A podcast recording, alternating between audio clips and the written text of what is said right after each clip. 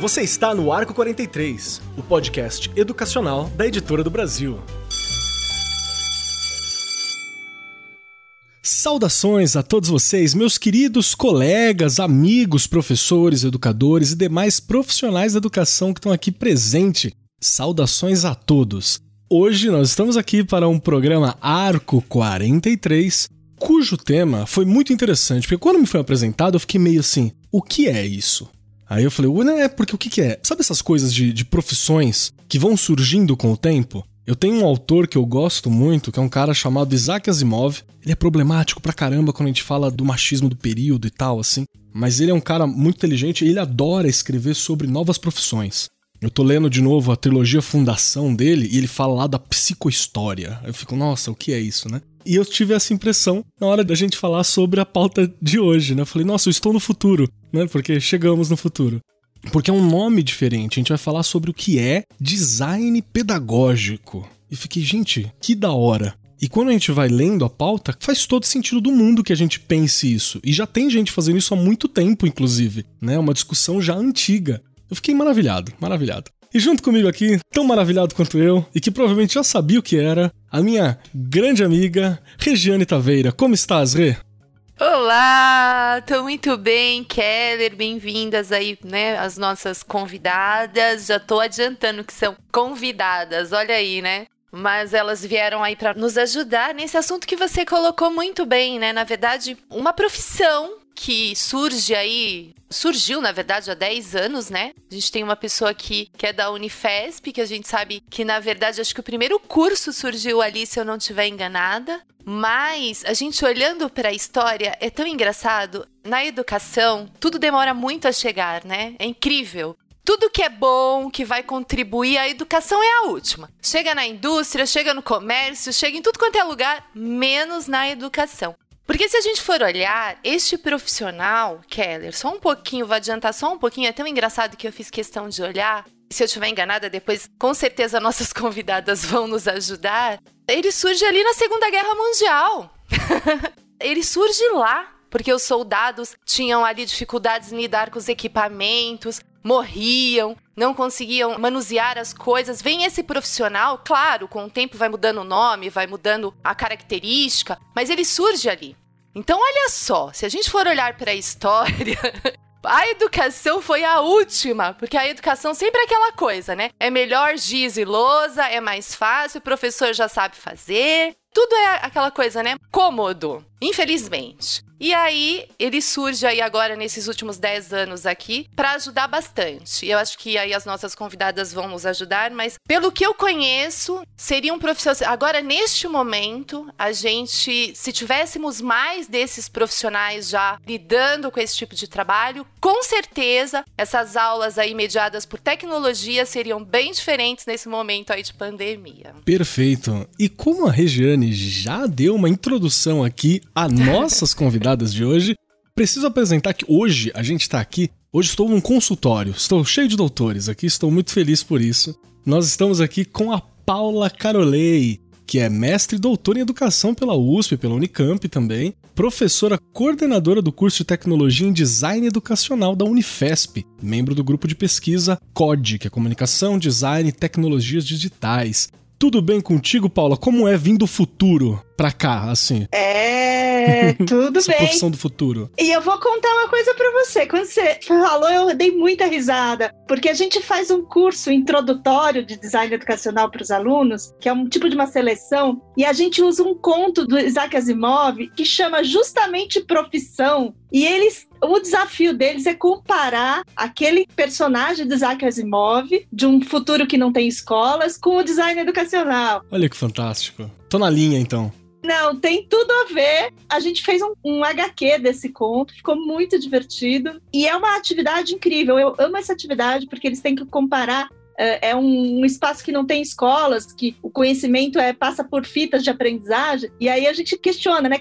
Qual o papel do design educacional numa situação dessa? Quem seria, né? E Olha a gente. Aí. Olha aí. Eu, eu uso justamente o Isaac Asimov para falar do design educacional, então tem tudo a ver. Perfeito. E junto com a gente aqui também tá a Adriana Clementino, que também é doutora em educação pela USP, também Universidade de São Paulo, também é mestre em educação especialista em tecnologia, bacharel em administração de empresa, mais um monte de coisa que tem um currículo super lindo aqui, diretora da empresa AMT Soluções também, membro do comitê científico da ABED, Associação Brasileira de Educação à Distância, ou seja, deve ter trabalhado muito nesses últimos seis, sete meses, né, porque a gente tá precisando entender o que que é isso, além de coordenadora e docente no curso de pós-graduação à distância, né, em design instrucional e educação especial na perspectiva inclusiva do Centro Universitário Tudo bem contigo, Adriana? Tá trabalhando muito nessa pandemia também? Tudo bem, Kelly. Trabalhando muito, muito. Acho que para romper qualquer limite que a gente já tinha traçado de trabalhei muito na minha vida, não. Agora é um novo, é uma nova etapa, uma nova categoria. Mas, enfim, estamos aí. Perfeito. Tem uma coisa que eu vivo falando assim para os pais dos alunos, né? Que eu estou no estado, a região também é coordenadora no estado, eu sou professor no estado de São Paulo que eu vi falando que tem três profissões assim que, que você não tem descanso. Se você é operário, você é operário naquele período que você está trabalhando no lugar, né? Se eu sou feirante, no período que eu estou na feira. Se eu sou médico, também quebra um pouquinho esse limite do horário de trabalho. Agora, padre, pastor e professor, meu amigo, não tem hora, não tem hora, não tem hora. E olha, eu diria assim que, bom, os professores do presencial que estão tendo que viver né, na emergência o mundo virtual estão percebendo isso, mas para a gente que já atua no EAD aí há 20 anos, essa é uma realidade com a qual a gente lida já há bastante tempo, muito desafiadora, né? Porque você vem de um universo antes, né? Vamos falar antes do universo digital, mas onde você tinha horários certos para fazer as coisas, né? Horário de entrar no trabalho, horário de terminar, horário de começar uma aula, horário de terminar, enfim. E quando você vem para o universo digital, para o online, é, embora teoricamente existe uma carga horária definida, mas a prática é um pouco diferente da teoria. Total. Então, de fato, a gente trabalha bastante, sim, muito. E aqui a gente já descobriu uma coisa: se for ficar assim, essa, essa coisa híbrida, né, de misturar o, o síncrono com a síncrono, né, com a distância, a gente já entendeu que trabalhar bastante faz parte do trabalho à distância, porque já está há muito tempo, Adriana, e dando essa dica pra gente. Então eu gostaria de começar, e eu não vou nem começar com a Rê hoje, porque ela já deu uma introdução do que, que é o design pedagógico, ela, ela anteviu a minha pergunta inicial para ela, e ela já adiantou. Já acostumei, Kevin, já acostumei, é. eu já vou ali direto. Aí já, ó, as convidadas aqui. Já chega, né? Ficam com as primeiras. E aí eu quero começar perguntando aqui para você, Paula. O que, que é design pedagógico para quem nunca ouviu falar sobre isso e gosta de Isaac Asimov, como eu? Que pergunta difícil. Bom, é, a questão é a seguinte: eu posso dizer até que a minha ideia de design educacional mudou muito ao longo do tempo, tá? Mas o design educacional, ele é justamente o cara que planeja a educação, é o cara que pensa no modelo da educação quando a, a Regiane falou que veio da Primeira Guerra, foi quando eles tentaram criar atividades educacionais mais planejadas para serem mais eficientes. Porque normalmente o que acontece, o professor ele planeja e executa. O design educacional é o que pensa antes, né? O que planeja é o que desenha o modelo. Às vezes o modelo anterior, macro, modelo dos recursos, dos materiais, e ele passa a ser muito importante quando essa educação é mediada, principalmente na educação à distância, porque precisa produzir material didático, precisa produzir vídeo antes, precisa usar tecnologia, e um professor sozinho não dá conta. Né? Ele está vendo que ele não, não dá conta. Né? Então, na verdade, essa questão do design educacional, ela vem da ideia do planejamento. Mas quando você incorpora a lógica do design, design como projetista, e existe uma diferença entre planejar e projetar, porque o projetar ele concretiza. Então ele tem assim, porque muitas vezes o planejar é muito idealizado, né? Então a gente vai ao longo do tempo, essa profissão ela vai incorporando as características do design, que é pensar em todas essas mudanças de artefato que ajuda a gerenciar projeto, artefato que ajuda a dar visibilidade para o processo. Então ele vai tornando o design, né? Ele vai ganhando mais essa ideia de design e vai tornando a educação mais baseada na realidade, mais construtiva, mais transformadora. Aí tem vários aspectos do design que a gente vai ganhando ao longo do tempo. Mas o que, que o design faz concretamente? É aquele cara que trabalha com projeto de educação. E muitas vezes isso vale para um curso, isso pode acontecer no museu, isso pode acontecer numa educação, mas é o cara que ajuda principalmente a incorporar tecnologias na educação. Então é o cara que vai ver o macro do projeto de educação e vai ajudar muitas vezes o professor a concretizar esses projetos. Então, assim, é um momento super importante dessa concretização então, é um profissional que ele, ele ajuda muito os outros profissionais de educação a olhar a ideia de projeto. Adriana, pelo que eu entendi aqui, pela fala da Paula também, dá para mim pensar, por exemplo, que grandes pensadores da educação, que a gente tem, sei lá, um Piaget ou Paulo Freire, eles têm um quê de um design pedagógico também colocado naquela proposta que eles apresentam, apesar de não estar tá tão ligado a materiais muitas vezes, né? Tá ligado mais a uma técnica. E qual que é essa diferença? Por que, que eles são ou não são alguém que faz design pedagógico? E qual que é a diferença entre design educacional e design instrucional? É a mesma coisa? É, bom, na verdade você me perguntou um monte de coisas aí, né? Vamos... Desculpa. não, sem problema, sem problema, mas que eu acho que é, é muito importante a gente esclarecer, porque embora não seja uma profissão totalmente nova, né? Como a Regiane trouxe, quer dizer, surgiu lá, na verdade foi um pouquinho antes até da Segunda Guerra, né? Por volta de 1940, ali com o treinamento dos militares nos Estados Unidos, mas veio, né, obviamente, conforme a própria educação, querendo ou não, mas ela vai mudando aos poucos, né, com a inserção de novos recursos, as tecnologias e tudo mais, então veio passando por mudanças. Então, propriamente não é uma profissão nova, mas é pouco conhecida e eu acho que em especial dentro do espaço da educação. Por quê? Porque a educação sempre foi um espaço dominado pelos professores, né? Os docentes da sala de aula, máximos coordenadores pedagógicos, Verdade. por trás, com apoio e tudo mais. E aí, quando aparece a figura do DI, na verdade, aqui no Brasil em especial, quando a gente tem o advento da internet aí, né? Na década de 90 do século passado, estranho falar isso, mas é, né? Tão recente, mas é. Então, década de 90, aí com o advento da internet e, obviamente, com a popularização dela depois. E a gente tem a retomada da educação à distância no país, agora sim com a mídia e internet prevalecendo. E aí essa figura, esse profissional, na verdade, assim, só mais um esclarecimento, é a área design instrucional, né, que é uma área multidisciplinar, e vem então esse profissional relativamente novo, tanto que o nosso Ministério do Trabalho só reconhece como profissão em 2008, então realmente é, é muito recente aqui para a gente em termos formais. Mas enfim, então aparece essa figura que, na verdade, no começo eu acho que bastante polêmica até, né? A gente que está aí nessa área há bastante tempo, eu, Paula, a gente acompanhou isso muito de perto, a polêmica que esse profissional gerou nos espaços educacionais, porque existia ali um pouco de confusão, quem é, qual é o papel dele, ele veio substituir o professor. Na verdade, um pouco muito na lógica desse receio que sempre houve na área da educação, né? Será que a tecnologia vai substituir o professor? E na verdade não, não, não é isso, não é esse o papel, né? Então, assim, indo no que você me perguntou, se os nossos grandes pensadores têm um pouco de DI, eu acho que tem, né? Porque quando você fala em planejar, em projetar, essas pessoas também tinham isso, né? Na verdade, todo professor tem um pouco disso. A grande questão é que a gente está falando de um ambiente novo, né? Consequentemente, de processos novos, de modos de pensar a educação diferente da educação presencial. Então, você tem, primeiro, porque a gente está falando de uma educação que ela é mediada né, por tecnologia, e aí, consequentemente, você tem uma série de recursos, uma série de outras possibilidades que às vezes o presencial não te dá.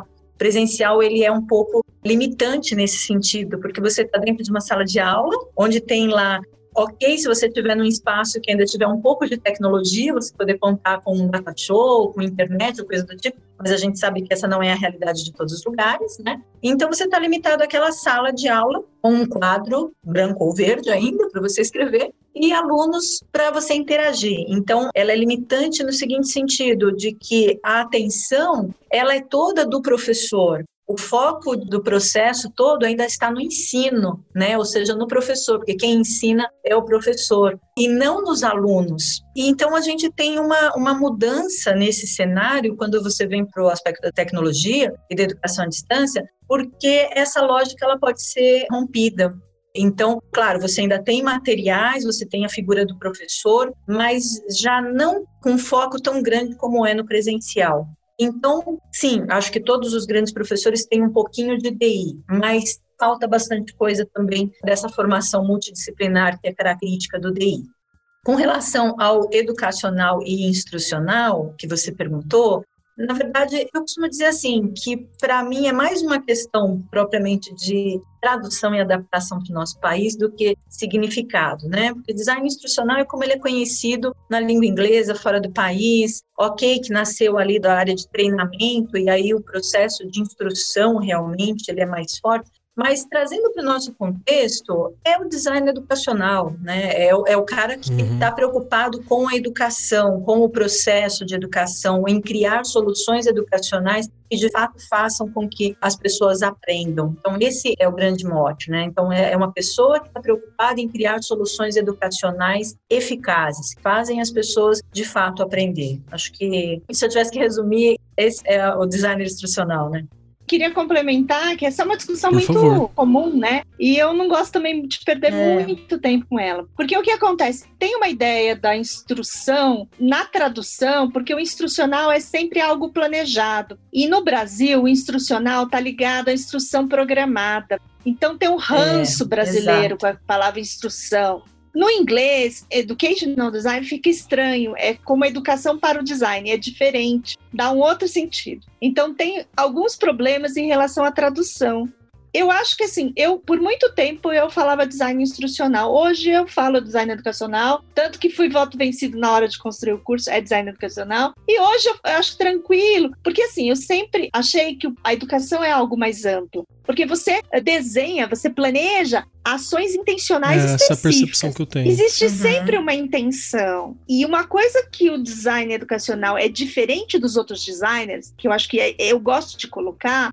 é que o design educacional, ele trabalha a partir de uma intencionalidade. A maioria dos designers, você escuta a realidade, você escuta o usuário e faz um produto para aquele usuário, um processo para aquele usuário. Na educação, não. Você tem um componente social, curricular, ou uma demanda social, que você tem que colocar na sua intencionalidade, mas ao mesmo tempo você também tem que escutar o aluno então é algo que você tem que misturar as duas coisas. Você tem que trazer a questão do design, que vai escutar o contexto, vai dar voz para o contexto, visibilizar as coisas, mas também você representa uma demanda social, um currículo, uma questão da empresa, uma questão institucional, que você tem que colocar naquela intencionalidade. Então, é isso que muitas vezes causa confusão. Então, por isso que ele é alguém único, que tem que escutar o contexto, escutar o aluno e também essa demanda da educação. Perfeito. Porque mostra que não é um olhar tecnicista e, na verdade, pelo contrário, é. né? Você tem que ter um, um domínio holístico da situação gigantesco para você poder traduzir aquilo, então, tanto em técnicas que sejam eficientes, como também uma forma de você trazer aquele conteúdo e ainda deixar o espaço para criar dentro daquilo. Não me parece fácil, realmente. Não me parece fácil. Me parece um conjunto de habilidades bem específicos, inclusive. O que, que você achou, Rê? A própria palavra educacional, né, Kelly? Né, escutando aí a Adriana e a Paula, se a gente olhar para essa palavra, ela já é uma palavra que ela segura ali uma formação, né, física, intelectual, moral. Não é uma coisa superficial, não sei, eu olho desta forma tem toda uma organização de processo de ensino e aprendizagem. Não sei, parece que ela traz mais essa segurança. Só falando realmente do sentido da palavra, né? É, para uma análise semântica, né? Que é a primeira análise que a gente uhum. vai fazer, não tem jeito, né? Você bate o olho, você vê na palavra. Eu acho que ficou legal entender isso, eu acho importante deixar claro essa questão toda.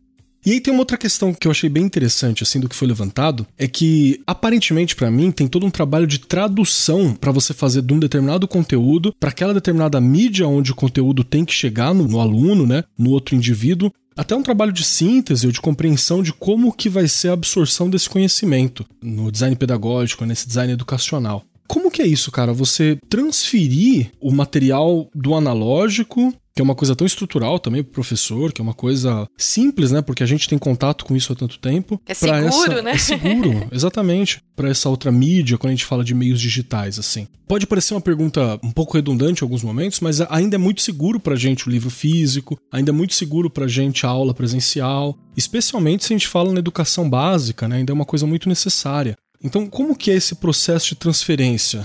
Bom, eu começo dizendo para você assim, não existe receita de bolo, não tem um passo a passo. Então, criar um curso online a partir de um curso presencial, o que é bastante comum, né? As pessoas têm um curso presencial e querem fazer daquele curso um curso online. Isso exige estudo, exige uma análise de todo o contexto onde esse curso vai ser aplicado, exige, na medida do possível, saber minimamente sobre o público-alvo que vai consumir esse curso. Por quê? Porque tudo isso influencia nas decisões que vão ser tomadas dentro do planejamento para depois a implementação desse curso. Então, assim, não é meramente uma transferência, né? Eu pego o material que eu tenho, é clássico a gente ouvir isso, ah, mas eu tenho tudo no PPT da minha aula, vamos digitalizar e vira um curso, um curso à distância, né? Não, não vira. Na verdade, assim, você pode até digitalizar e colocar isso no ambiente virtual, mas você vai ter sérios problemas. E depois vem aquela clássica, ah, EAD não funciona, né? Não, não é EAD que não funciona. Não funciona o modo como foi feito, né? Então, a total ausência de planejamento, de organização, de estudo deste contexto, isso realmente não funciona.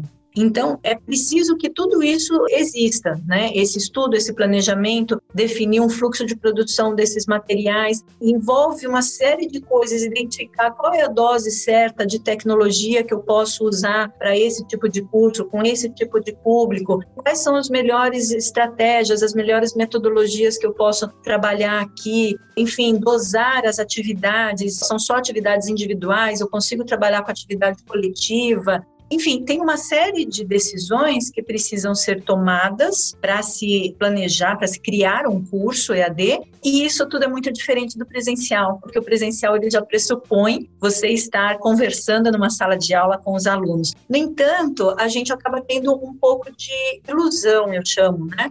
que parte do pressuposto que porque você está dentro de uma sala de aula, por exemplo, com 40 alunos, não importa 40, 50, quantos sejam, que haja uma interação intensa, que todos participam, que todos interagem. A gente sabe que não, aliás, existem estudos que mostram isso, que um percentual baixo das pessoas tanto faz, crianças, adultos, seja né, o nível que for, mas existe um nível baixo de participação, né? Então, às vezes, esse porto seguro que a gente acha da educação presencial, claro, é o conforto, a gente conhece. Conforto. Nós somos educados é. nesse modelo, né? É aquilo que a gente conhece, e quando você pensa em alguma coisa diferente, é o desconhecido, é o medo do desconhecido. Mas tudo isso precisa ser pensado para mudar para o EAD. Por conta disso, é clássico. Eu sei que eu vou entrar na sala de aula presencial e eu sei o que eu vou encontrar. Vou encontrar X pessoas sentadas na carteira, vou encontrar um quadro onde eu posso escrever e vou fazer perguntas ali onde eu posso ou não ter respostas daquelas pessoas, né?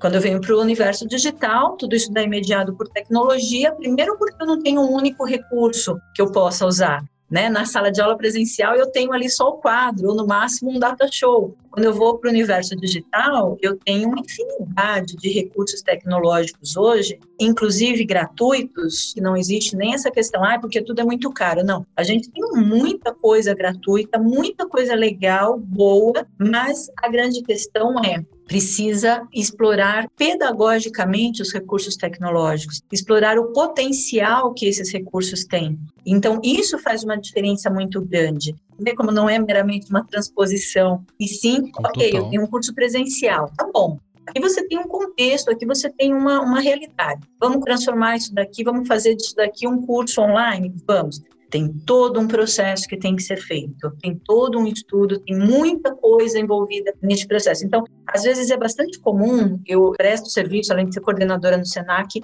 eu presto serviço nessa área, eu tenho uma empresa de consultoria, e é muito comum você receber pedidos assim: olha, eu já tenho esse curso aqui, por exemplo, na minha empresa, vamos fazer, transforma ele online para mim. Tá, tudo bem. Primeiro que a palavra não é transformar, né? Eu não vou, não tem uma varinha mágica que eu vou lá e vou transformar em alguma coisa. Quem dera se fosse fácil assim, inclusive, né? Nossa, maravilhoso, né? E aí as pessoas vêm com uma concepção, sabe, tudo muito formatado, tudo onde praticamente nem te dá espaço para que você faça esse percurso todo de planejamento, de estudo, para realizar as coisas como devem ser. Por quê? Ah, porque eu preciso desse curso para semana que vem. Fala, poxa, mas para semana que vem não vai, não vai rolar, né? Não tem como você fazer um processo de qualidade, direito, considerando tudo aquilo que você precisa com prazos desse tipo. Enfim, então é um, uma coisa bem nebulosa ainda, né? Acho que até pelo desconhecimento das pessoas sobre o que é de fato a área do design instrucional, qual o papel dessa pessoa, o que envolve todo esse trabalho de criar um curso online. Nossa, fantástico, porque mesmo Perfeito. eu utilizei o termo de fazer uma tradução, justamente naquele sentido de que assim, é, o tradutor ele é aquele que pega um conteúdo específico, né? Ele tem que mudar às vezes completamente o meio para que isso chegue no, no, no, novo público, que tem uma nova linguagem, que tem uma nova cultura, Verdade. então você tem uma série de adaptações que você tem que fazer e tem todo um trabalho para que aquilo se mantenha ainda próximo ao original e ainda mais que isso, né? Quando uhum. a gente fala sobre o design educacional, porque você está trocando a mídia, você está trocando meio e não tem uma técnica mesmo específica. Ela é mais uma. Você tem um norte e aí você tem que adaptar para aquela pesquisa que se levanta. É nessa linha então, né, Paula? Então, na verdade. Fala, não, você tá errado. Não, não, é sim. Mas eu acho que assim, a gente trabalha também, lá no nosso curso, a gente não trabalha só design educacional para cursos online. A gente trabalha um design educacional que também pense o presencial, que também pense espaços híbridos. A gente trabalha com espaços uhum. não formais, a gente trabalha em vários contextos educacionais.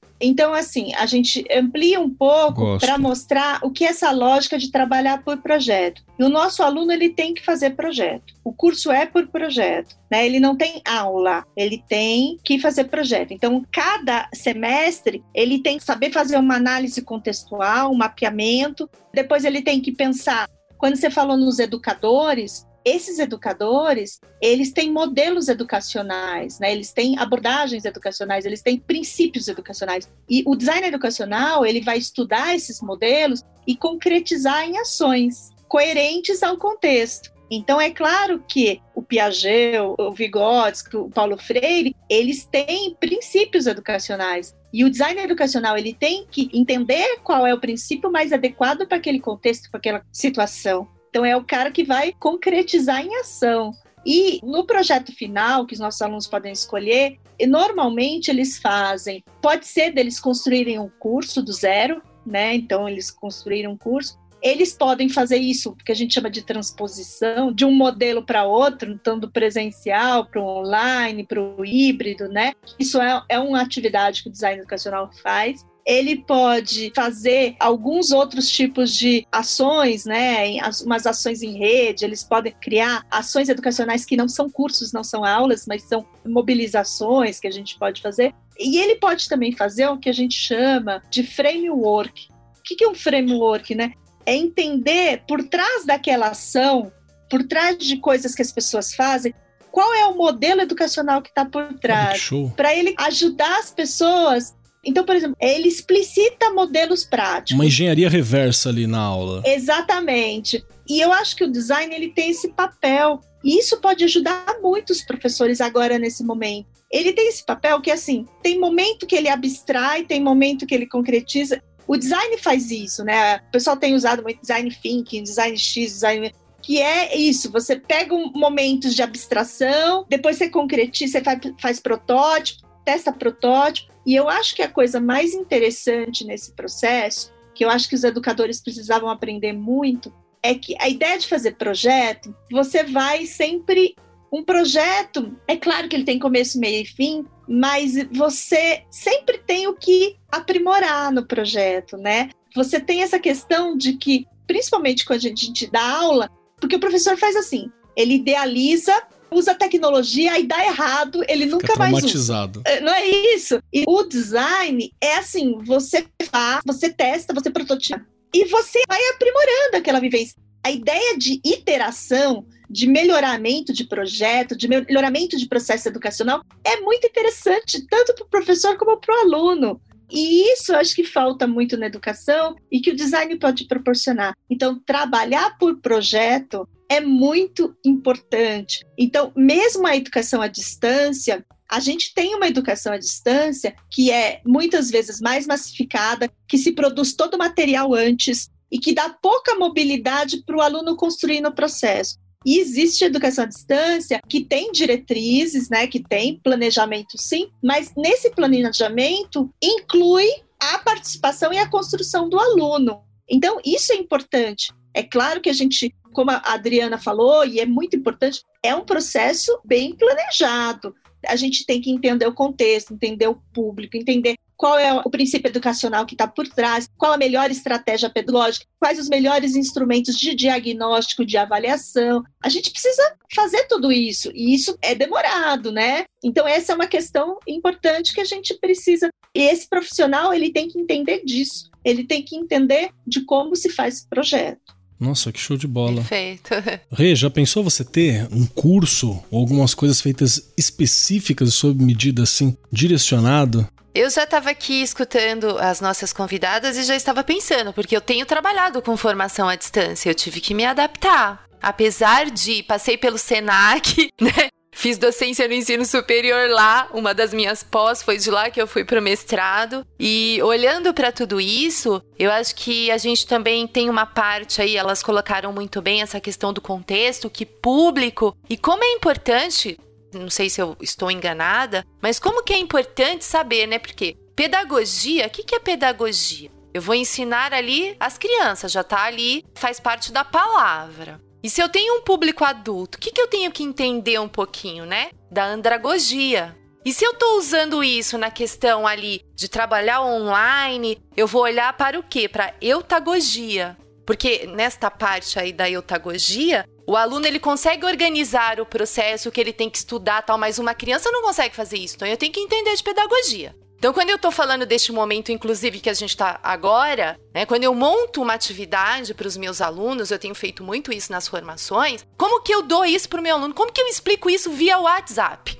Eu não sei, é, não descobri ainda, inclusive. Então, e essa semana eu fiz um curso exatamente, um curso não, porque são duas, três módulos ali para a gente poder entender, né? E os professores iam postando ali no grupo como você explica para uma criança no segundo ano a multiplicação via WhatsApp. Então quer dizer, é legal também, não sei se eu estou enganada, as meninas aí vão me ajudar, mas acho que é interessante a gente saber, já que eu escutei tanto a Adriana quanto a Paula falar do contexto, então a gente entender um pouquinho desses conceitos também e como eles se dão aí, né, na educação. Ah, alguma coisa na fala da Regiane deu alguma chave? Deu, deu sim. Eu acho que, que é isso mesmo, Regiane. É, esse estudo de contexto é justamente para você identificar sendo redundante, que contexto é esse? Quer dizer, onde que esse curso vai ser aplicado? Quem são essas pessoas que vão consumir esse curso? Enfim, tem uma série, um monte de coisas que tem que ser levado em conta aí, né?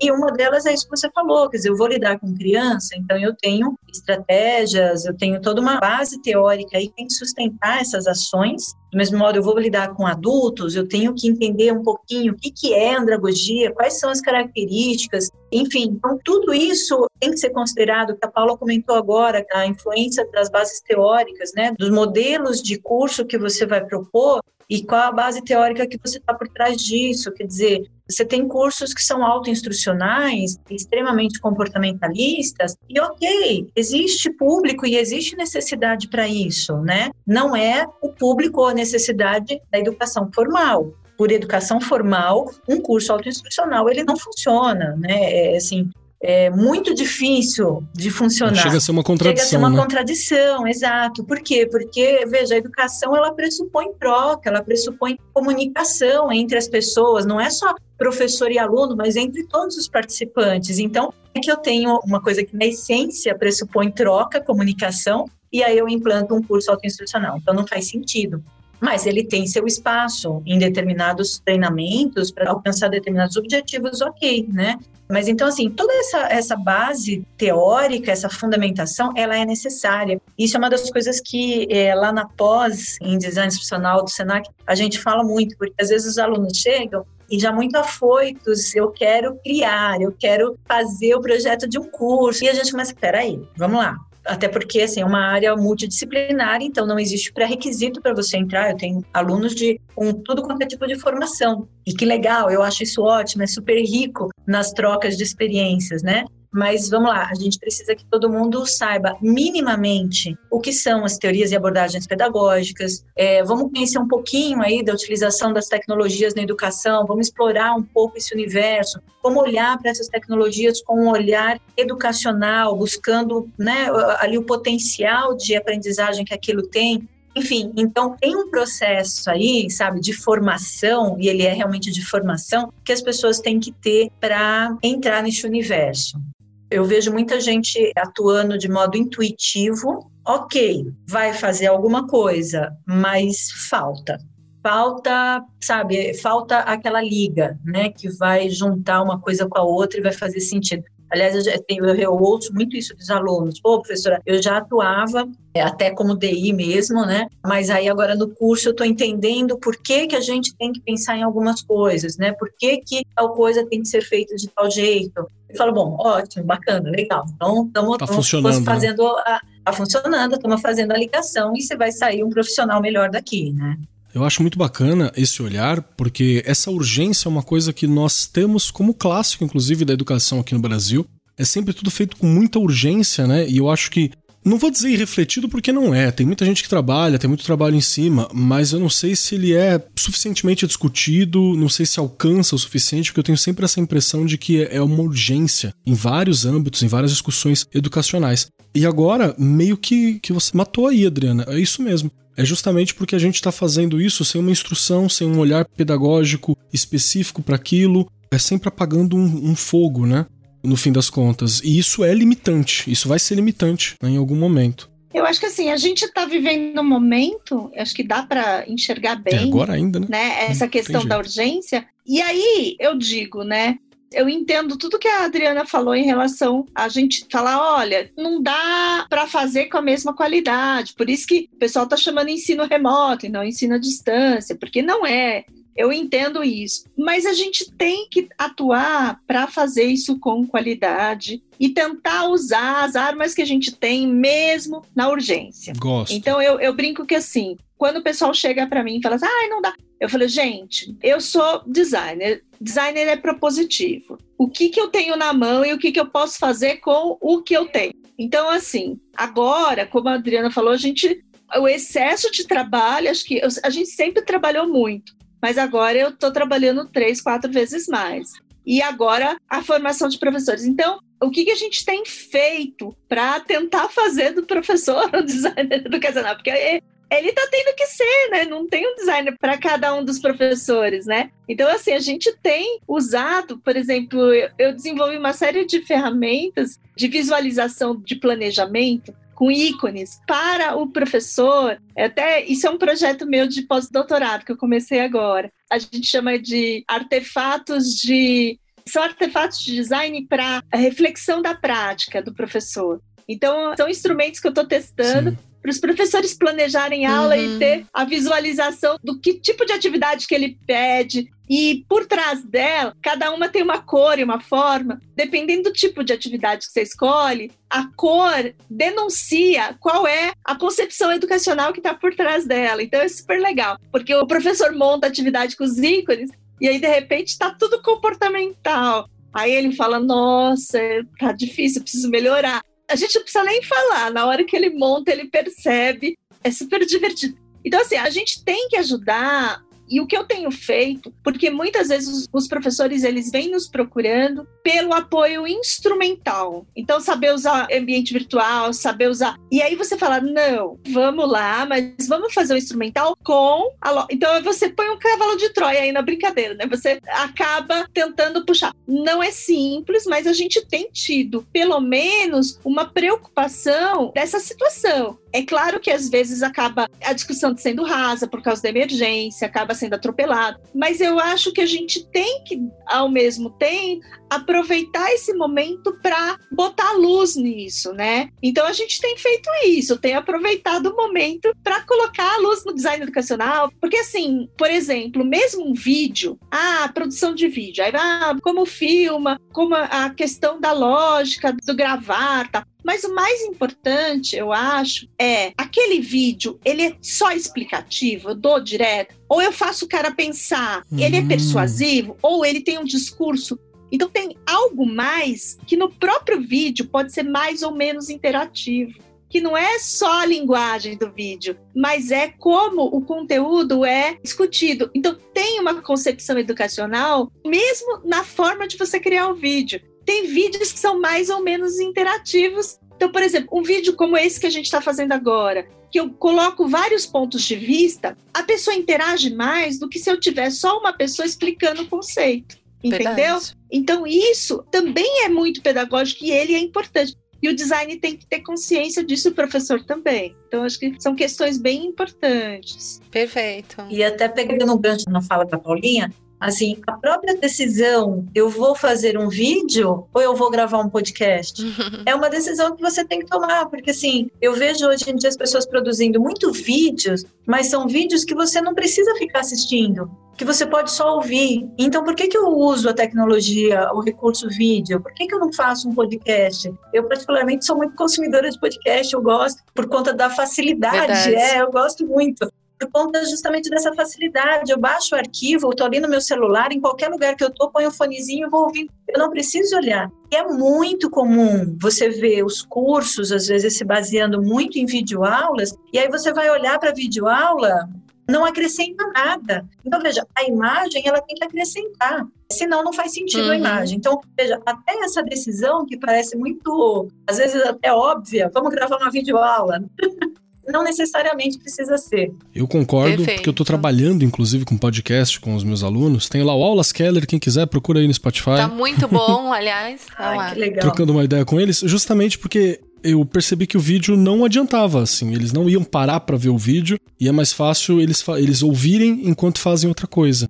Eu percebi que era mais eficiente do que fazer um videozinho. Pela faixa etária. Pela faixa né? etária. Por isso que, olha, requer planejamento, didática, metodologia. Por quê? Eu tenho que, né? Que faixa etária? Dos meus pequenininhos lá de primeiro a quinto ano, gente. Eu não posso gravar só um áudio ou um podcast é, que eles não, não vão funciona, escutar, né? né? E nesses vídeos, eu acho que complementando aí o que as meninas colocaram, Adriana falando agora também, se eu não planejar, se eu não pensar na metodologia, se eu não pensar ali o que, que eu quero daquele momento, vai ficando vídeo por vídeo. E as crianças também vão deixando de assistir, porque fica sem graça. Nossa, já vi, já sei. Exato. Então a gente tem que pensar que realmente a faixa etária aí, pensar nisso é importantíssimo. O que eu gostei foi que a Paula propôs ali que ela, ela faz o Inception, para quem já assistiu a Origem aí, aquele filme com Leonardo DiCaprio, ela faz o Inception ali da ideia do design educacional. Então a pessoa chega e fala assim: Ah, eu quero só ajuda para usar o Zoom, para usar o Google Meet. Ela fala: Vamos lá. Mas também,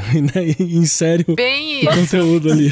Você está roubando todas as referências. Como assim? Eu falo que o meu sonho. Olha aí, vocês falam de Inception também? Eu falo, eu falo que meu sonho é ser designer de sonho, que nem a menina do Inception, entendeu? Que eu poder desenhar o sonho e a pessoa aprender com o sonho. Eu tenho essa é, mas é justamente isso. Também tem a ideia de Inception mesmo, que é você não você implantar uma ideia de uma maneira que a pessoa não saiba, mas você fazer provocações, você criar vivências, né? Eu trabalho é, muito, muito com jogos, é a minha área de pesquisa. Então, assim, eu faço jogos de experimentação, não jogos que a pessoa tem que só pergunta e resposta, de exploração, de descoberta. E faço muitos jogos em espaços urbanos, espaços não formais, em museus, faço muitas essas brincadeiras. Escape room é o que o pessoal mais me pede. E tem essa questão de você criar, a professora Edmeia Santos, ela fala, é uma ambiência formativa, ou o pessoal fala criar um micromundo, o pessoal do MIT fala. Então você cria uma situação para a pessoa vivenciar e aprender a partir da vivência. Então, isso é uma outra coisa legal que a gente tenta aprimorar em cursos, não apenas algo expositivo, né? Algo que você expõe um conteúdo, ele tem que responder, mas algo que ele seja convidado a explorar, a descobrir, ou algo que ele seja convidado a produzir, a construir. Isso dá um outro grau de aprendizado e de autonomia e de autoria para esse aluno, né? Eu gostei e tem muito do método socrático clássico assim nessa proposta, né? Que ela é aquela coisa que o Sócrates utilizava da conversa nas praças, mas sempre fazendo as provocações para que o outro interaja de alguma forma com essas provocações, né?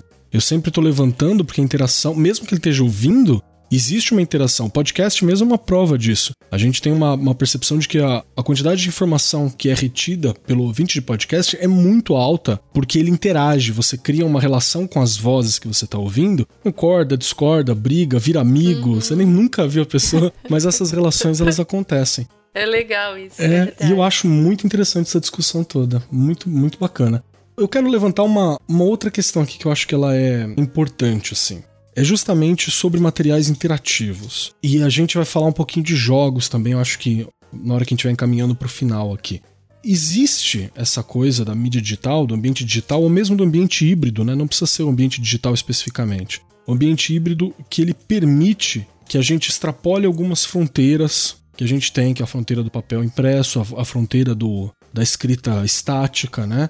Você tem algumas fronteiras. Desde lá do Pierre Levy já falando todo feliz do hiperlink. Fala todo alegre porque tinha hiperlink. Acho maravilhoso. Você pega uns textos antigos assim, você fica, nossa, a alegria do cara por causa do hiperlink. E a gente tem isso hoje aqui colocado. Como que eu posso pensar esses materiais justamente para estimular essa autonomia? Porque existe uma parte rasa que a gente olha que é tipo assim, ah, você pode pesquisar por você.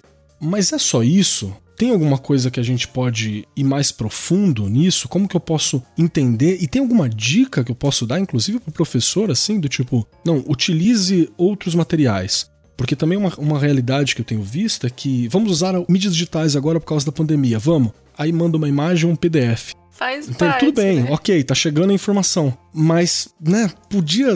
Não tem nenhuma música, não é nem um vídeo do YouTube, é uma imagem ou um PDF. Então, alguma coisa que possa ter essa interação e eu direciono para você, Adriana. Você pode me ajudar a refletir um pouco sobre isso. Eu diria para você assim, tem, com certeza tem muita coisa que pode ser feita. Mas eu levanto uma questão aí, Keller, que é a seguinte: pensando na realidade que a gente está vivendo, tá? Esse momento de pandemia aí, esse ensino remoto emergencial que foi necessário, né, urgente, quer dizer, do dia para a noite tiveram que virar uma chavinha e tudo aquilo que era presencial, confortável na sala de aula, teve que ir para o universo digital. E aí, qual é a grande questão, né? familiaridade tecnológica dos professores. Isso pegou forte. Então, aí a gente tem um gap muito grande porque seria uma discussão para horas, tá? Por que desse gap? Mas o fato é que ele existe a gente tem um número muito grande de professores que, na verdade, de todos os níveis, tá, gente? Que nunca mexeram com tecnologias, que não gostavam de tecnologia, que não sabem o que fazer com tecnologia, enfim, tem um universo aí de porquês, né? Só que aí, a hora que essa pessoa ela se vê nesse momento de emergência, né, preciso fazer alguma coisa, o que, que ela vai recorrer? Ela vai recorrer ao repertório dela. Qual é o repertório dela? Né? É o PDF com a imagem. De repente, ela nem sabe que ela pode colocar um som naquilo para tornar um pouco mais atrativo, né? É, achei muito legal você falar do Pierre Levy. Realmente, você pega lá o livro de, de 1993, né? Um dos primeiros traduzidos aqui no Brasil. A felicidade dele com hiperlink né, com essa coisa toda. Então, é a tecnologia que tinha na época. E assim, eu acho que muita gente acaba por não ter tempo, por não ser cobrado disso, mas por não ter interesse, enfim, mas o fato é que foi flagrada uma situação que colocou isso muito em evidência a falta de familiaridade tecnológica das instituições, dos professores, e não é nem só a instituição de ensino formal, não, próprias áreas de treinamentos e tudo mais, né? Quer dizer, um monte de gente que trabalhava aí com cursos e se viu nessa situação e de repente falou: puxa, nunca quis mexer com tecnologia e agora estou tendo que me virar nesse universo aí. Então, eu elencaria que esse é o grande problema.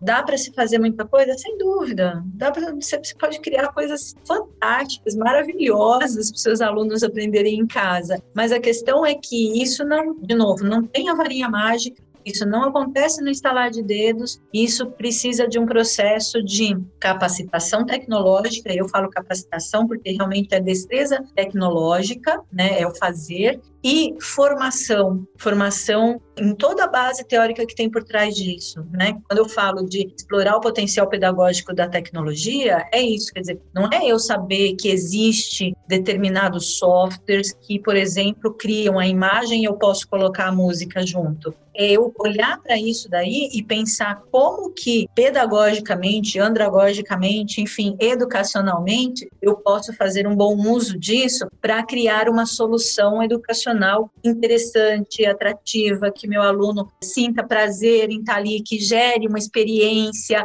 enfim, né? Não é só o consumir de olhar a imagem ou ler o texto e no fim responder certo ou errado é muito além disso. E a tecnologia ela te dá condições para fazer muito além disso, né? Eu acho que mais falta repertório. Eu acho que um exemplo que a gente pode citar do que vem acontecendo, em especial aí na pandemia, é que assim, o que essa falta de repertório fez? Claro que estou generalizando aqui, mas obviamente não é 100%. Mas o que essa falta de repertório fez? Grande parte das instituições fizeram o quê? Bom, então tá, então a sua aula é de três horas, então você vai ficar três horas na sala do Zoom com todos os alunos.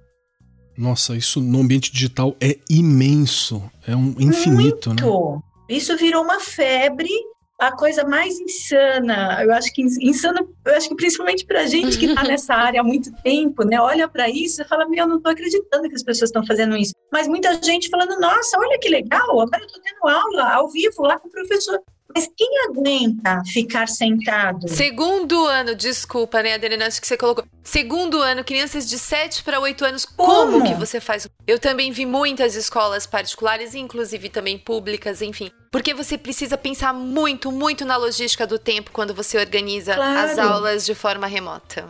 Claro, mas nem se você amarrar essa criança não na cadeira, fica, ela não vai ficar, ela a vai levantar gente e arrastar não a. Fica. A Exato. gente não fica, não fica. Exato. Olha, uma passagem engraçada, eu tenho um amigo que está fazendo MBA e foi para esse esquema também, né, das aulas, então duas vezes por semana ele fica lá três, quatro horas conectado na sala do Zoom e eu comecei a ver gente criando a imagem de fundo do Zoom, do Teams, não importa, uma foto dele sentado aqui assim. Cara, veja, as pessoas se viram, vi né? Aquilo não tá me prendendo atenção, não tá contribuindo, não tá agregando. Põe uma foto minha ali, faz de conta que eu tô presente e pronto, acabou. Mas o que é isso, Keller? Para mim, eu resumo, obviamente, muito resumidamente, mas é a falta de repertório, de conhecer os recursos tecnológicos, de conhecer o potencial deles para fazer, para criar uma situação educacional interessante, motivadora, instigante e que de fato façam as pessoas quererem querer estar ali, querer aprender, querer usar, é, consumir aquela aula, aquele recurso. E eu acho interessante a gente falar essas coisas todas, porque pode até parecer que para alguém que está ouvindo a gente aqui, fala assim, poxa, então é difícil. Não, não é que é difícil, é que é desafiador mesmo. É uma Sim. coisa que, e por ser desafiador, provavelmente pouquíssimas pessoas conseguiram fazer isso de maneira super satisfatória. E faz parte desse caminho agora, assim, a gente não vai achar isso com facilidade. E é meio que também não parar de tentar, não parar de procurar, procure os cursos a respeito, procure informações a respeito. Sim. Cobrem, professores que estão aqui presentes, cobrem os seus coordenadores e as suas diretorias de ensino e as suas supervisões e os diretores de escola e quem tiver acima nessa hierarquia por formação. A Regiane está falando isso aqui desde o primeiro episódio que ela participou, quando não estava nem presente. Lá atrás, lá na primeira temporada. E aqui na segunda, todo episódio a gente fala Formação. Formação. É verdade. É verdade, Ken. Você falou, parece que faz tanto tempo que faz, me deu sim, até um é aperto. É a minha presença. É, era antes de Keller. Ai, perfeito. Mas em relação à formação, de novo, as formações elas têm que ser vivenciais. Uhum. Se eu quero ganhar repertório na formação, a pessoa tem que fazer. Então, assim, semana passada eu tive uma experiência incrível esse canal eu criei com ex-alunos meus de diversos lugares, desde o Senac, desde alunos da Unifesp também, e alunos que eu trabalhei nas formações de educação pública no período de 2015 2016. E também eu fiz uma formação muito grande para professores da rede pública. Esses profissionais começaram a aplicar a gamificação na sala de aula. E eu fui colecionando essas experiências, esses amigos. Muitos deles viraram meus amigos, né? E foi muito interessante como eles conseguiram criar em cima de modelos que eu usava, né? E Ai, esses professores têm incríveis.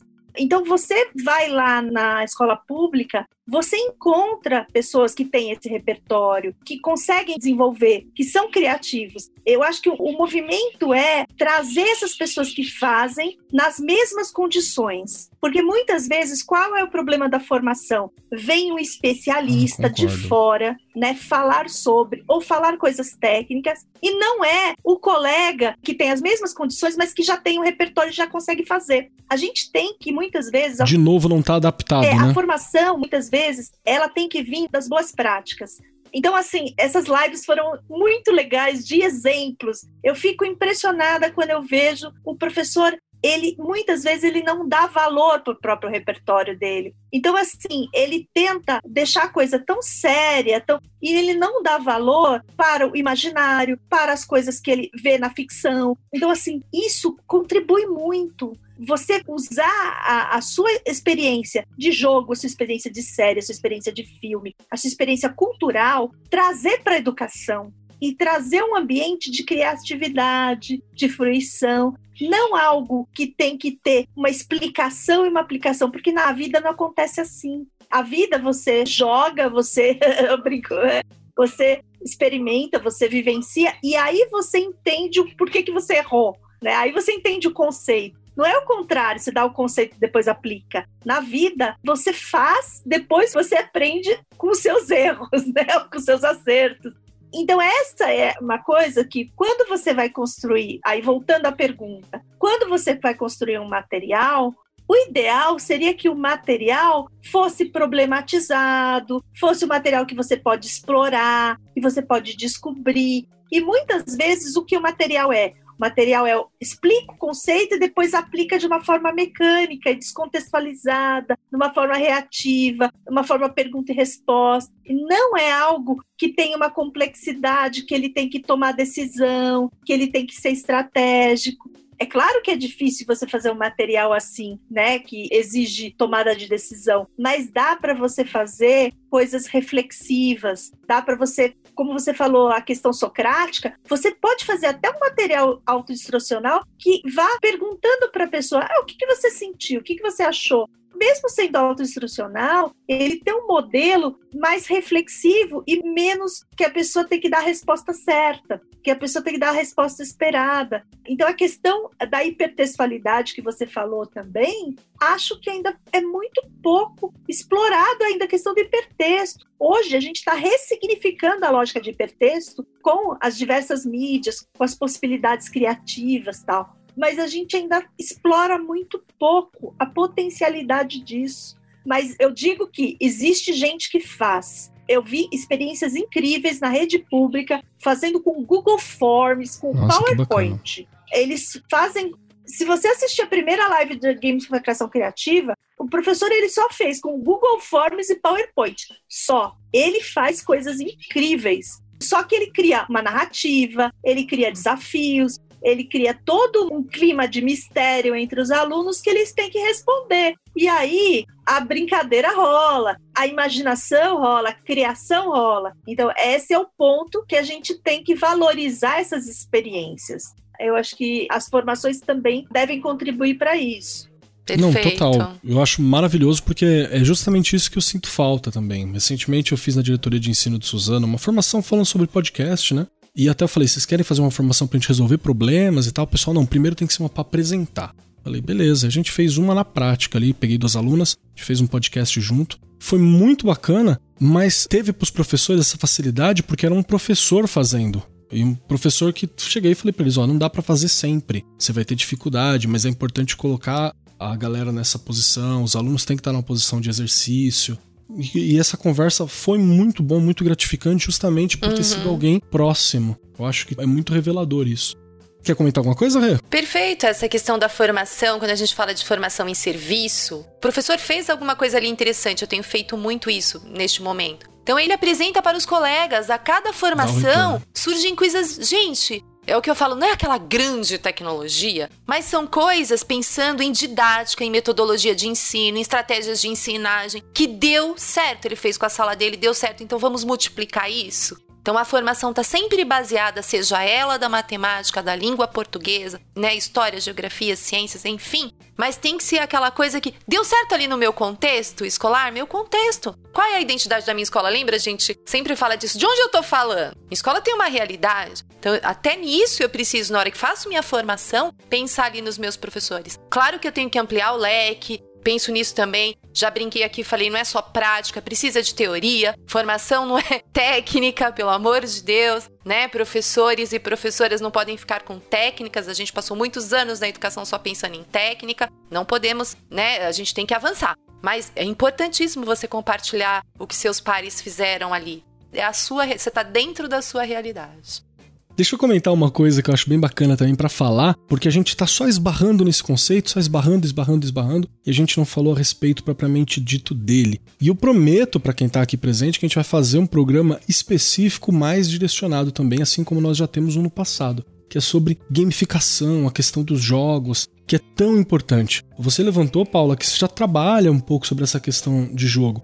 Como que é a tua inspiração? O que, que você pega dos jogos e dos videogames que você acha que tem uma questão ali pedagógica, que vai além da experiência estética também, que também é muito legal, mas pelo que eu entendi, você pega muito do sistema mesmo, das questões de recompensa, das questões de refazer, da narrativa. Como que é isso? Então, eu trabalho muito com a ideia de você criar bons desafios.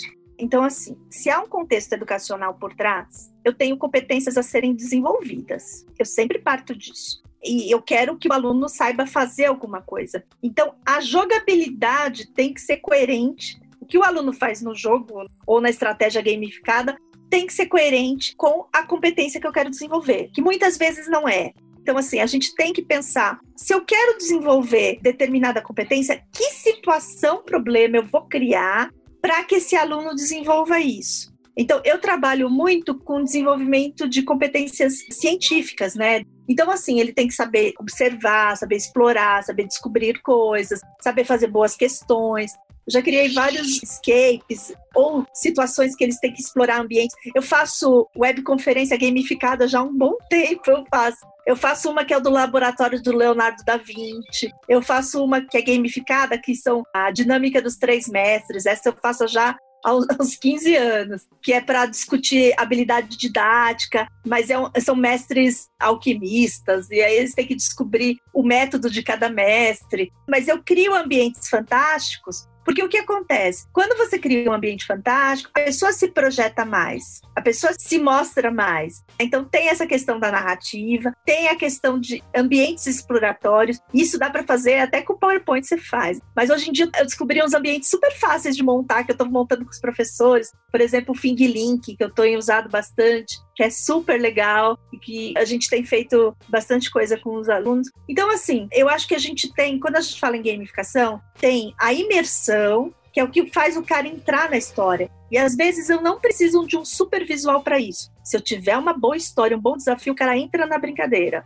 Verdade. Então eu tenho que ter uma imersão, eu tenho que cuidar da jogabilidade, que é o que, o que o cara vai fazer. E tem um ponto que eu chamo de diversão, mas não é uma diversão no sentido de você deixar o cara o pessoal fala, ah, ele tem que aprender sem perceber. Não. Diversão são os conflitos, é o diverso. Eu tenho que colocar o cara numa posição diferente do que ele está acostumado. Né? O que é diverso, né? A diversão vem de uma outra versão. Então, talvez criar tensões que sejam problematizadoras, que tirem ele da zona de conforto. Eu acho que isso é importante. E também, uma coisa da gamificação que eu estou aprofundando agora é a ideia de mapeamento e construção de trilhas. A gente já falou, isso tem tudo a ver com o design educacional. A gente tem que pensar hoje em dia nessa uh, porque se criou muitas plataformas com trilhas, com personalização, mas eu acho que a gente tem que aprofundar nisso, num sentido não da plataforma dizer o que o aluno tem que fazer, não, é do aluno escolher o que ele quer assistir, o que ele quer experimentar, o que ele quer fazer, o caminho, e ele ter consciência do seu processo de aprendizagem.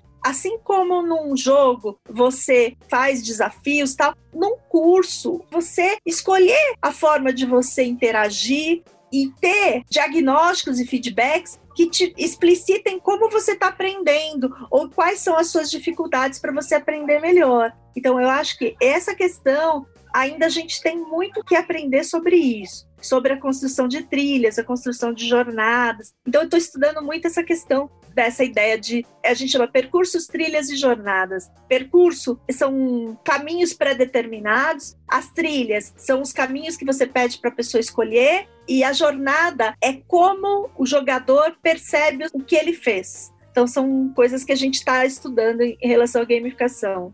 Nossa, que bacana, gostei muito. E eu quero deixar a dica aqui para os nossos ouvintes que estão aqui presentes também. Nós temos o episódio 27 do Arco 43, o episódio 27 de gamificação. Lá atrás foi com o Guilherme Loureiro, o Mauro Berimbau e o host era o Luiz ainda. Abraço pro Luiz, meu antecessor como host aqui nesse podcast. Que é uma, um tema bacana. E queremos fazer um futuramente sobre jogos mais offline, né? Não tão digitais, uns jogos mais não sei o termo para isso, um RPG, um jogo de tabuleiro, uma coisa mais nesse sentido, pra gente trabalhar ainda.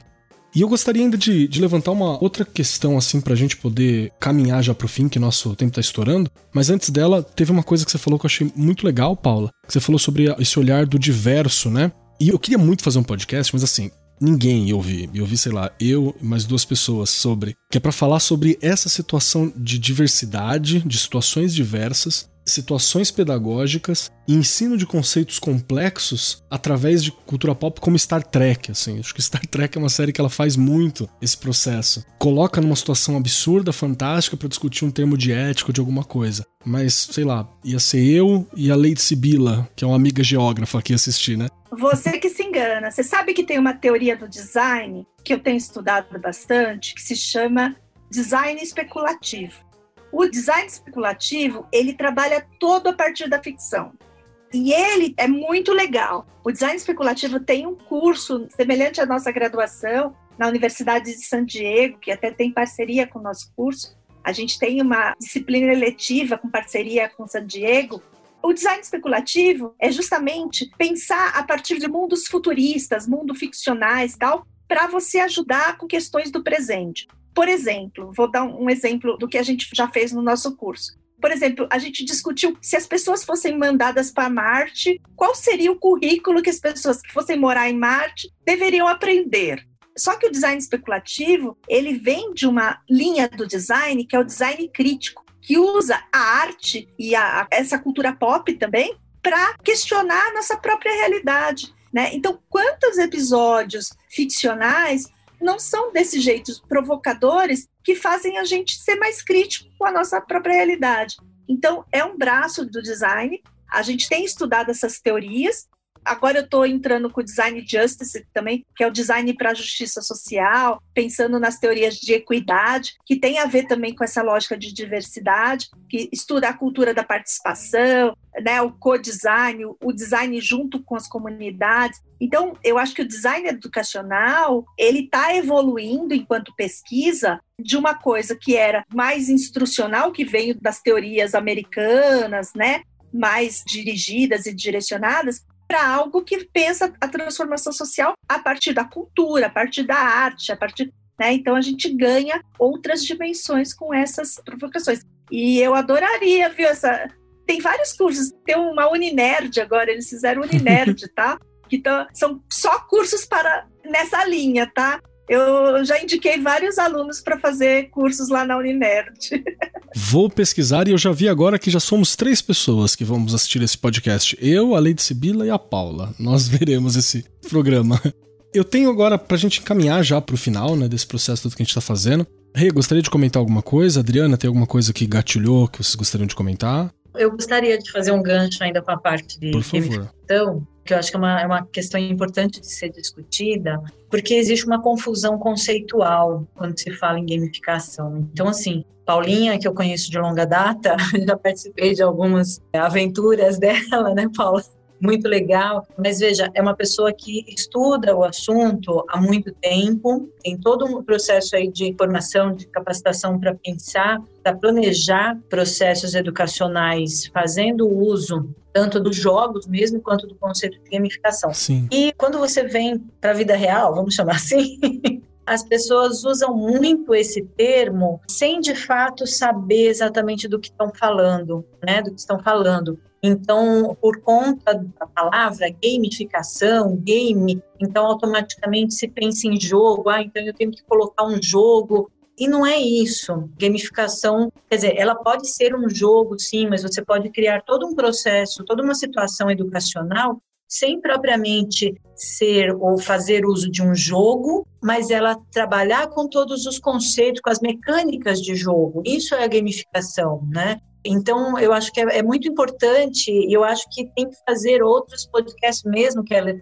para esclarecer isso, para trazer pessoas que de fato estudam essa área e ajudem a esclarecer esse processo, porque é muito comum você ver isso sendo usado de forma errônea né? Ah, isso daqui está gamificado. Aí você vai olhar, você fala, bom, uhum. o que que está gamificado aqui? Nada, porque no fim a pessoa ganha um troféuzinho, né? Ah, ganhei 100 pontos, olha, tem um troféuzinho. Não, pelo amor de Deus, não funciona assim, né? Então, precisa realmente de mais pessoas falando a respeito, trazer o assunto à tona para ser esclarecido.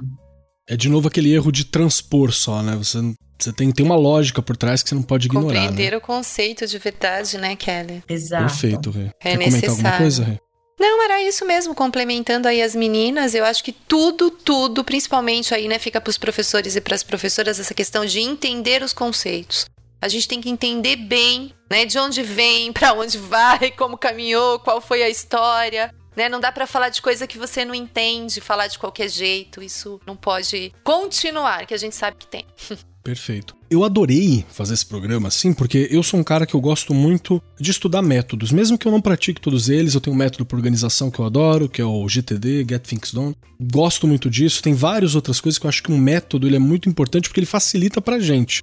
Pode ser difícil de você desenvolver ele, pode ter um processo para ele, mas depois que você tem um método, é só você não deixar ele enrijecido, que você tem uma facilitação, uma forma de fazer, uma coisa que me agrada muito entender e estudar. E eu acho que foi um pouco disso, a gente entender que existe pessoas pensando processos educacionais hoje, pensando de olho no futuro, que é muito interessante, né? A gente está nesse processo de construção. E agora, caminhando para o final, tem três perguntinhas que nós fazemos aqui no nosso programa para acabar. E só pode ir embora depois de responder as três perguntas. Se não responder, a gente vai ficar aqui ligado no Zoom até acabar. Que é essas aqui, ó. Primeiro, se você gostou do programa, o que, que você achou de gravar, se foi legal. Até agora todo mundo falou que gostou. Pode ser porque tá aqui olhando pra gente? Pode, mas falaram que gostaram. A segunda é se tem como te encontrar, se você pode ser encontrada, se você quer ser encontrada, caso nossos ouvintes queiram tirar uma dúvida, mandar um e-mail, ter uma conversa. E a terceira é um pensamento para você compartilhar, uma ideia, algo que você gostaria que ficasse ecoando na cabeça dos ouvintes. E para exemplificar isso, Regiane Taveira. Gostei, viu? Alguma adorei. hora eu tenho que pegar de surpresa, Você né? viu?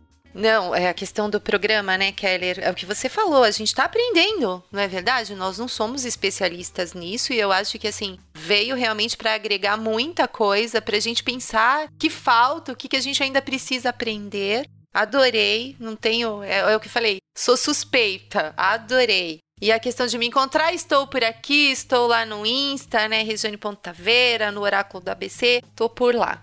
E o pensamento durante aqui, né, a nossa conversa, me veio uma frase do Freire. Eu acredito que ela vai encaixar bem no momento e em tudo aí, né? Bom, o que, que do Freire não encaixa bem? Eu sou suspeita também em falar. Mas ninguém caminha sem aprender a caminhar, sem aprender a fazer o caminho caminhando, refazendo e retocando o sonho pelo qual se pôs a caminhar. A gente não pode parar de estudar, né? Quando eu olho para essa frase, sempre vou falar da questão da formação, da gente continuar trilhando o caminho, mas não é só o caminhar, eu preciso ter bagagem para caminhar. Perfeito. Eu vou te falar que eu sempre achei essa frase muito bonita, mas depois de você recitar aqui pra gente, ela ganhou um tom poético muito oh. especial, viu? Ficou muito bom. Parabéns, parabéns.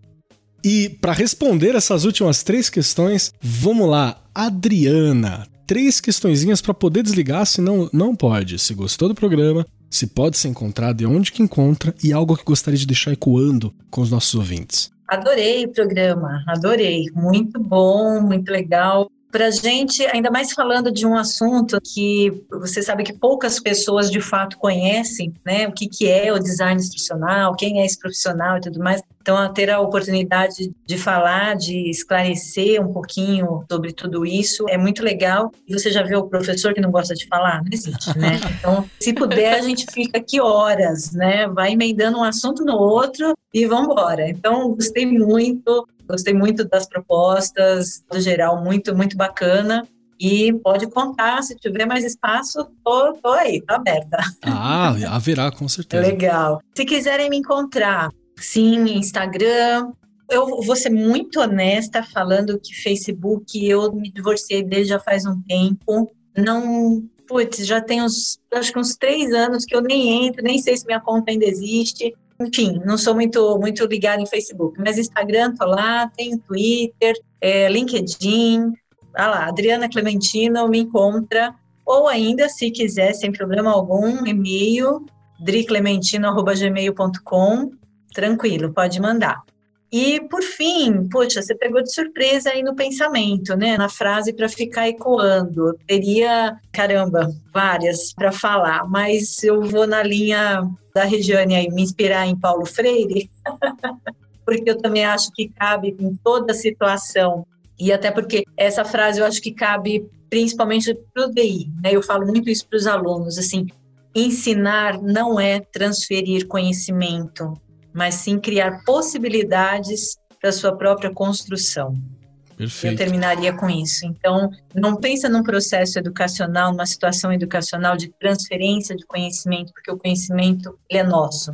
O meu é meu, do Keller é do Keller, da Paula é da Paula. O que a gente pode fazer é propiciar que o outro construa o conhecimento e agregue coisas boas para a vida dele. É muito é bom, muito obrigado.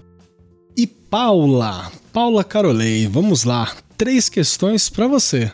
Primeiro, adorei. Acho que, como a Adriana falou, a gente adora falar de design educacional, eu adoro. É muito bom encontrar a Adriana aqui, porque a gente caminhou junto muito tempo, né? A gente pesquisou junto, a gente tem uma história em comum, então, assim, é bem legal a gente estar tá aqui juntas. Então foi muito bom por esse aspecto. Adorei as suas referências serem parecidas com as Show. minhas. Tá?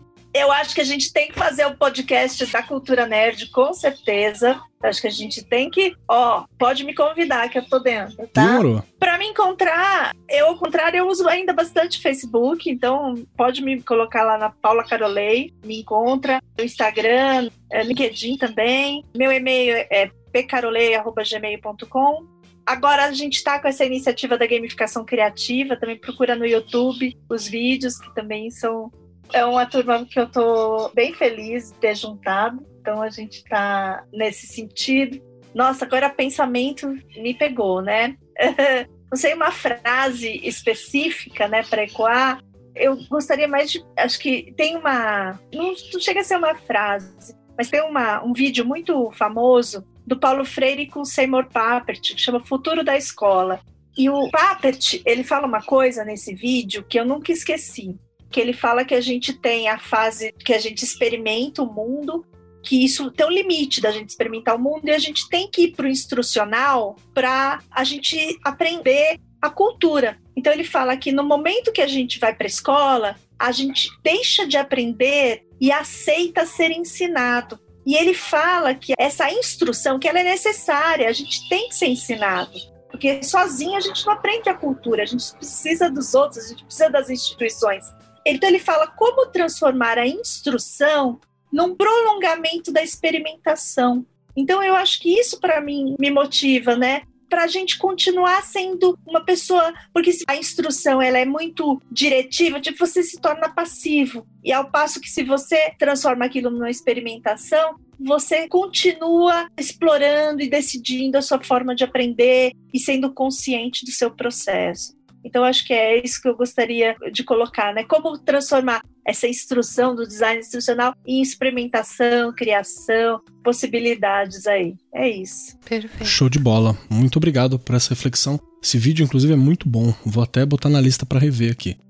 E com isso, meus queridos e queridas ouvintes, a gente encerra aqui mais um programa Arco 43. Já é um dos meus preferidos, com certeza que eu aprendi várias coisas e eu falei de várias coisas que eu gosto aqui também. Se vocês quiserem ouvir mais coisas que eu gosto, a gente tem as redes sociais aí para ser encontrado.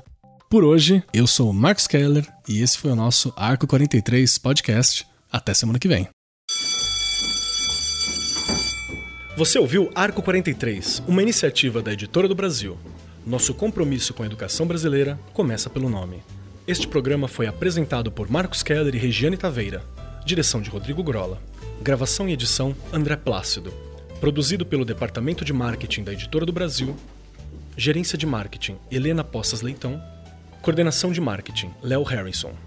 Siga-nos nas redes sociais: facebook.com/barra Editora do Brasil, twitter.com/barra Editora do Brasil, instagram.com/barra Editora do Brasil underline oficial youtube.com/barra Editora do Brasil. As opiniões expressas no programa são de responsabilidade dos respectivos convidados e não expressam necessariamente a opinião da Editora do Brasil ou de seus colaboradores.